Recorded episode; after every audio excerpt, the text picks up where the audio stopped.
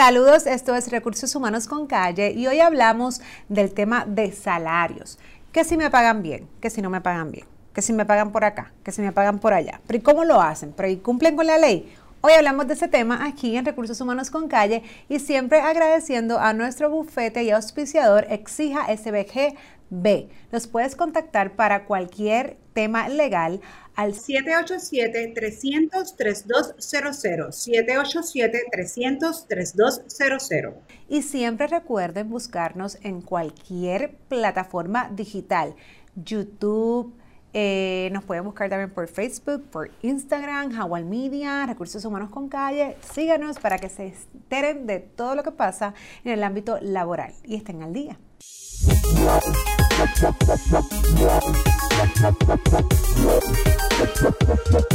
you.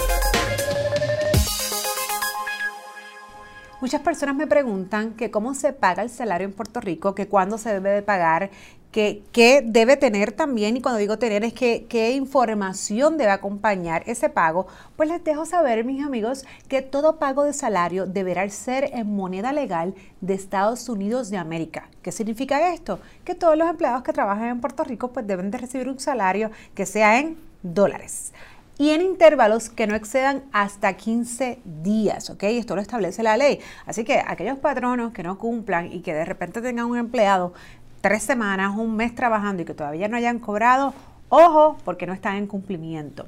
¿Cómo puede ser el método o el modo de pago?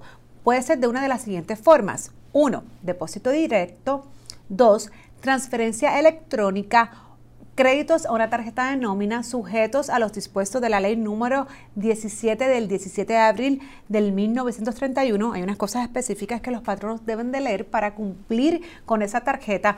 Obviamente el pago también puede ser por medio de cheque o también puede ser en efectivo.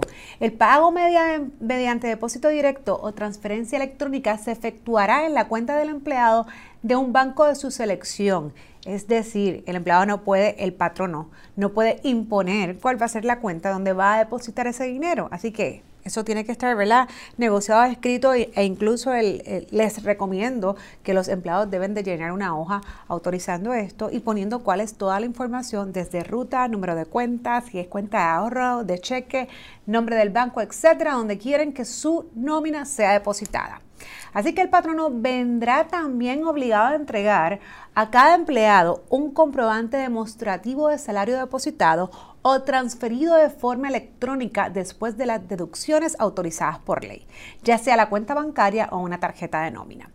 Patrono, una vez hagas ese depósito, es importante que no te olvides que ese comprobante, o como le llaman voucher, pay stop, como le quieran llamar, tiene que hacerlo llegar a su empleado es importante porque he escuchado y me han llamado y me han escrito, Jessica, sí, me pagan, me pagaron tanto, entonces yo lo que veo es mi neto, yo no sé cuánto fue el, el gross, yo no sé cuántas horas me pagaron, yo no sé si me las pagaron overtime, me las pagaron a tiempo sencillo, si me pagaron meal time, eh, yo no sé qué deducciones me están haciendo. Así que esta información que comprende todo el proceso, ¿verdad? Y lo que es la nómina del empleado, que al final entonces hay una cantidad neta, debe estar distribuida al empleado. Y esto puede ser en formato impreso ya sea en papel o electrónico, por teléfono, por fax, a, través de algún portal de la web que tienen algunos patronos, según elija el empleado, sin cargo adicional al empleado por parte del patrono o la institución bancaria. Es decir, si como parte de los métodos que utiliza el patrono para entregar este comprobante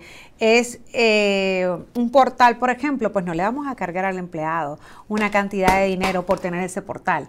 Así que es importante que es obligación no solamente de pagar, sino de dar la información de cómo se hace ese pago a sus empleados cada vez que reciban ese pago, que debe ser en intervalos, repito, de no más de 15 días y que debe ser obviamente una forma accesible y gratis para el empleado. Así que espero que esto haya contestado algunas dudas en lo que es la ley de salarios de Puerto Rico para todos ustedes. Esto es Recursos Humanos con Calle.